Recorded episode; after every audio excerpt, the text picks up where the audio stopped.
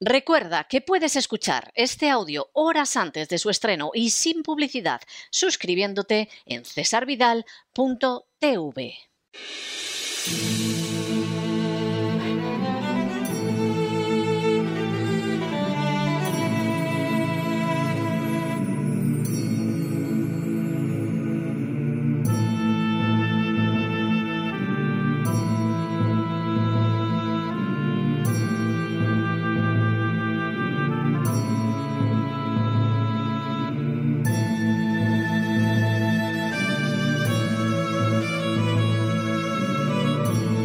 La voz con César Vidal, desde el exilio. Muy buenos días, muy buenas tardes, muy buenas noches y muy bienvenidos a esta nueva singladura de La voz. Soy César Vidal, hoy es el miércoles 19 de enero de 2022 y me dirijo a los hispanoparlantes de ambos hemisferios a los situados a uno y otro lado del Atlántico y como siempre lo hago desde el exilio. Corría el año 69 después de Cristo cuando Vespasiano se convirtió en emperador de Roma. Necesitado de fondos, Vespasiano concibió la idea de crear un impuesto que grabara la orina que emanaba de la cloaca máxima y que utilizaban entre otros los curtidores de pieles y los lavanderos. Cuando el general Tito, hijo de Vespasiano, se enteró de la medida, acudió a ver a su padre para manifestarle su repugnancia contra un impuesto que recaía sobre el uso de la orina. El emperador Vespasiano sacó entonces una moneda de oro, se la tendió a su hijo y le pidió que comprobara si despedía algún olor. Cuando Tito le respondió que no, Vespasiano le dijo, ad cui ex locio est, lo que podría traducirse como y sin embargo procede de la orina. A partir de entonces se haría célebre la frase pecunia non olet, que en latín significa el dinero no huele. Y efectivamente el dinero carece de olor, pero ciertas acciones no pasan siempre desapercibidas. Todavía en la actualidad, los urinarios en Francia, en Italia y en Rumanía son conocidos con el nombre de Vespasianos.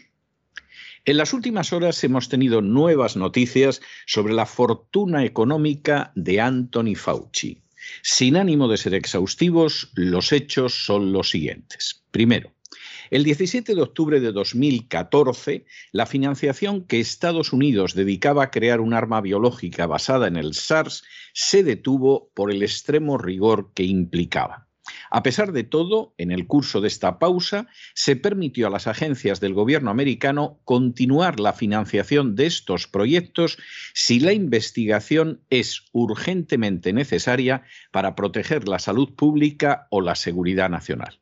Segundo, de esta manera, los proyectos podrían seguir realizándose siempre que el lugar para ello no fuera el territorio de los Estados Unidos, sino territorio extranjero. Tercero, esa circunstancia explica que desde el año 2014 hasta el 2020 el Pentágono siguiera financiando proyectos de este tipo, pero realizados en buena parte en Wuhan, China. Es posible que el temor a que se descubrieran estas actividades explique la enorme agresividad de algunos mandos militares contra el presidente Donald Trump. Cuarto, en mayo de 2016, el Consejo Asesor para la Bioseguridad de Ciencia Nacional, del que formaba parte Anthony Fauci, lanzó una serie de recomendaciones en favor de estudios para la creación de un Potential Pandemic Pathogen, es decir, un PPP, es decir, un patógeno potencialmente pandémico.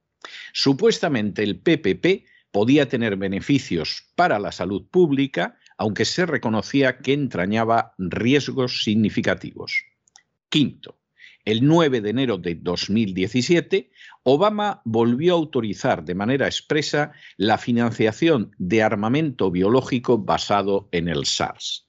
De esa manera, justo antes de que Trump llegara a la Casa Blanca, se abrió la puerta a utilizar la seguridad nacional como un argumento para continuar con este tipo de investigaciones. Sexto, En el año 2018, la Agencia de Proyectos Avanzados de Pentágono, el DARPA, recibió una propuesta de experimento por parte de la ONG EcoHealth Alliance, bajo el mando de Peter Daszak.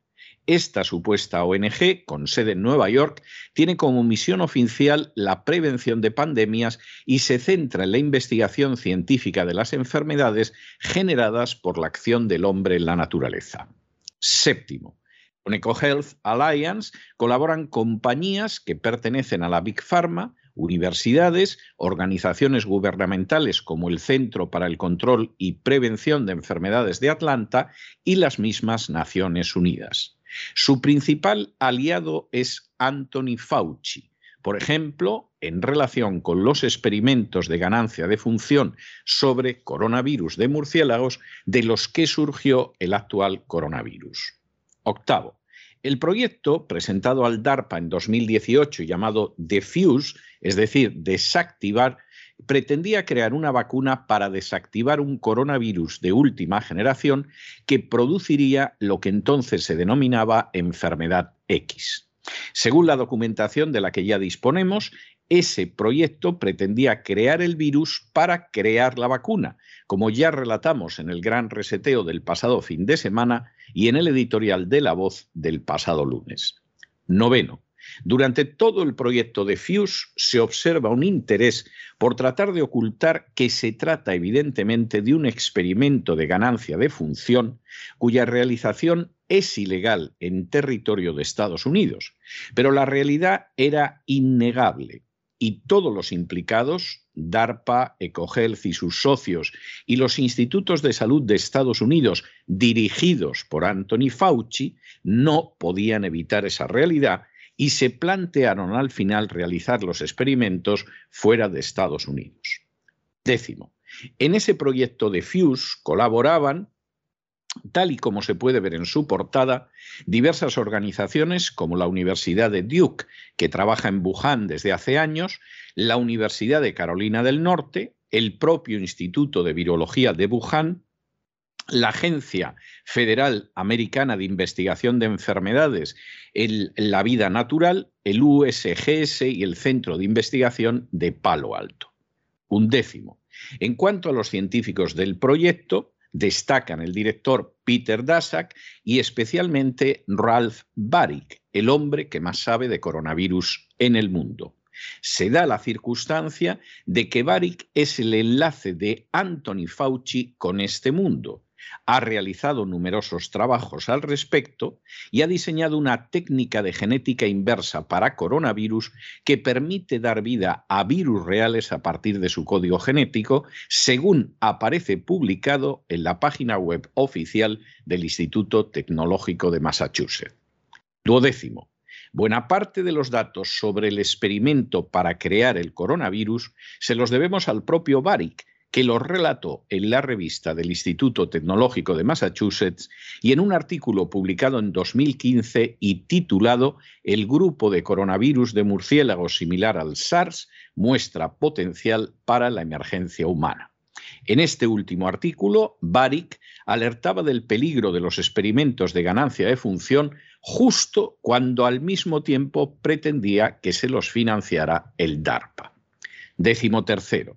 También el Instituto Tecnológico de Massachusetts afirmó textualmente, el NIH de Fauci decidió que el riesgo valía la pena y en una decisión potencialmente fatídica financió un trabajo similar al de Baric en el Instituto de Virología de Wuhan, que pronto utilizó su propia tecnología de genética inversa para fabricar numerosas quimeras de coronavirus. En otras palabras, autorización y financiación vinieron directamente de la mano de Anthony Fauci. Décimo cuarto. El proyecto sin duda era muy peligroso, ya que según el memorándum del oficial de Marines Joseph Murphy, en el año 2018 el DARPA lo rechazó. Sin embargo, Anthony Fauci aceptó su realización. Y también, según el informe del oficial de Marines Murphy, a pesar de que tanto el Pentágono como las autoridades sanitarias de Estados Unidos y todos los científicos que participaron en este proyecto de FUSE sabían que las vacunas de ARN mensajero no iban a tener el éxito esperado. Décimo quinto. A pesar de todo ese conocimiento previo, se otorgó ayuda a Pfizer y a Moderna para elaborar las denominadas vacunas que se sabía que no funcionarían como tenían que funcionar, para obtener la autorización de los reguladores sanitarios para fabricarlas, para comercializarlas y luego para llevar a cabo una campaña planetaria de inyecciones. Décimo sexto. En paralelo, al mismo tiempo que se conocía la falta de capacidad de las vacunas de ARNM para controlar el coronavirus, también se conocía la eficacia de tratamientos alternativos como la ivermectina y la hidroxiclocorina. Ambos fármacos fueron identificados como curativos en abril y mayo de 2020 de manera respectiva. Décimo séptimo. También de manera reveladora, los denominados fact checkers o comprobadores de hechos de, que dependen todos ellos del Instituto Pointer de la Open Society de George Soros, siguen diciendo que estos fármacos no sirven ni para prevenir ni para tratar el coronavirus. Décimo octavo. Al producirse el estallido de la crisis del coronavirus, Anthony Fauci se encontraba en una situación privilegiada al lado del presidente Trump, al que por cierto no se puede decir que aconsejara de la mejor manera en un decisivo año electoral, y es muy posible que contribuyera al menos a intentar a desdorar su imagen pública. Décimo noveno. De hecho, Trump se esforzó por averiguar el origen del coronavirus, del que al parecer nadie le informó y del que sospechaba que había surgido en un laboratorio chino. La llegada al poder de Joe Biden vino seguida de manera inmediata de la paralización de las investigaciones sobre el origen del coronavirus, que quedaron, eso sí, formalmente en manos de la inteligencia. Vigésimo. En paralelo a toda esta trama de ocultación, iba aumentando de manera considerable el patrimonio de Anthony Fauci, pieza central en la autorización para financiar y lanzar la fabricación del virus, cuya finalidad era crear una vacuna posterior. Vigésimo. Este mes de enero, Anthony Fauci fue interrogado bajo juramento por el senador de Kansas, Roger Marshall. En el curso del interrogatorio, Fauci llamó estúpido al senador y dejó ver la actitud de alguien que tiene mucho que esconder y que teme que sea descubierto. Vigésimo segundo. Durante esta comparecencia, por tres veces, Fauci afirmó que la cuantía de sus ingresos era de conocimiento público, cuando la realidad es bien distinta. Vigésimo tercero. Todos los datos que habían salido a la luz hasta ese momento apuntaban a que Fauci recibe solo de las agencias y entidades estatales una cantidad que ronda el millón de dólares al año. Esto sucede en paralelo a que la propia esposa de Fauci, en un claro conflicto de intereses, sea la jefa de bioética de los Institutos Nacionales de Salud en Estados Unidos. Vigésimo cuarto. Finalmente, el senador de Kansas, al que Fauci calificó de estúpido, ha filtrado los datos sobre los ingresos de Anthony Fauci. Vigésimo quinto. Fauci cobra el sueldo más alto de todo el gobierno federal con una cifra anual que supera los 400 mil dólares. Por lo que se refiere a su esposa, Christine Grady, gana 176 mil dólares al año como jefa del Departamento de Bioética de los Institutos Nacionales de Salud, ONIH. Vigésimo sexto. A esto se añade que desde el año 1984 Fauci ha dirigido el Instituto Nacional de Alergia y Enfermedades Infecciosas y si continúa siendo el asesor médico del presidente Biden hasta el final de su mandato, eso le supondrá unos ingresos de unos dos millones y medio de dólares adicionales. Vigésimo séptimo. Por si lo anterior fuera poco, cuando se retire, la pensión de Fauci será la mayor de Estados Unidos con un monto anual superior a los 350 mil dólares al año. Vigésimo octavo. En paralelo, desde el inicio de la pandemia, Fauci y su esposa han recibido una media de 14 mil dólares por cada asistencia por Internet en la que aparecían en relación con el coronavirus. Vigésimo noveno. Fauci tiene además tres cuentas con el banco Charles Schwab por un total de 8.337.940 dólares con 90 céntimos.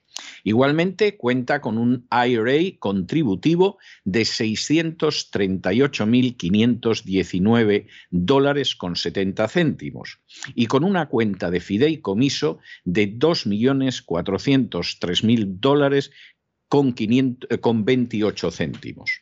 Y trigésimo, el dinero acumulado por Fauci, gracias a sus estrechas relaciones con la Big Pharma, está llevando en la actualidad al senador Marshall a impulsar un proyecto de ley que recibiría el nombre de Ley Fauci y que exigiría que los funcionarios que no son elegidos se vean obligados a presentar su patrimonio de manera que el mismo pueda ser examinado de forma adecuada, lo que hasta ahora no ha sucedido durante décadas con el de Anthony Fauci. La historia de Anthony Fauci puede calificarse, sin temor a exagerar, de verdaderamente prodigiosa. Oscuro médico, sujeto a controversias e incrustado en las redes del poder de la Big Pharma desde hace décadas, con el paso del tiempo ha ido amasando una fortuna que no deriva ni de lejos, ni de su talento como gestor, ni de su actividad científica, ni de su valía como facultativo, sino de estar en la posición de abrir las puertas de las decisiones gubernamentales a la industria de la Big Pharma. Contar su vida excede con mucho los límites de este editorial, pero su papel en la crisis del coronavirus ha sido decisivo. Fauci fue decisivo en que el proyecto para crear un virus y después una vacuna para ese virus se convirtiera en realidad, aunque finalmente no pudiera llevarse a cabo en Estados Unidos y se tuviera que trasladar a China. Fauci estuvo en la cercanía del presidente Trump, haciéndole creer en unas vacunas de las que sabía desde el principio que no tendrían la efectividad debida, pero también se ocupó celosamente de que recibieran la financiación y la autorización necesarias. Fauci no colaboró lo más mínimo en que el presidente Trump pudiera llegar a conocer el origen del coronavirus y muy probablemente ha sido pieza clave en que el presidente Biden sepultara las investigaciones al respecto. Fauci se ha lucrado durante estos dos años extraordinariamente gracias a la crisis del coronavirus, y no solo por sus comparecencias en el ciberespacio, por las que ha cobrado una media de 14 mil dólares. Fauci a fin de cuentas un funcionario, se retirará con la paga más alta de cualquier funcionario nacional en Estados Unidos. Y Fauci ha ido amasando una fortuna que demuestra que pocas cosas se pueden igualar a tener buenos amigos, especialmente si esos buenos amigos son las grandes industrias de la Big Pharma.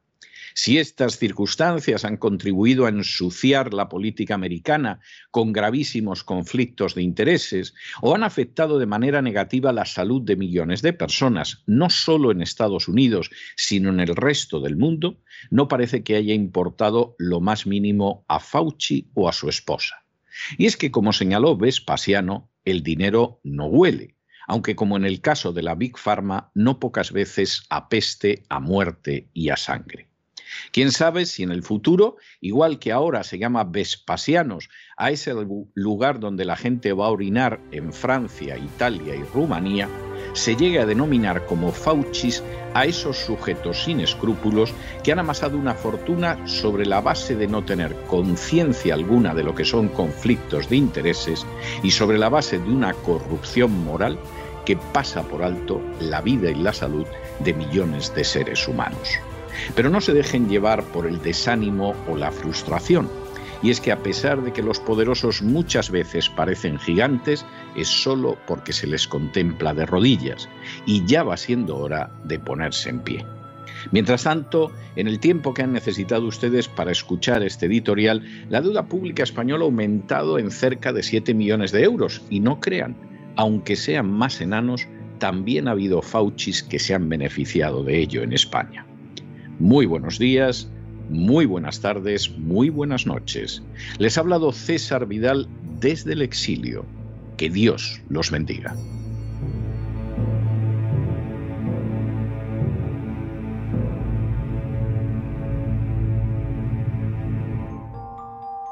Esta sección está patrocinada por crowdfunding con el siguiente mensaje. Nuestro Señor Jesucristo, el único Dios verdadero, es misericordioso y nuestro Salvador.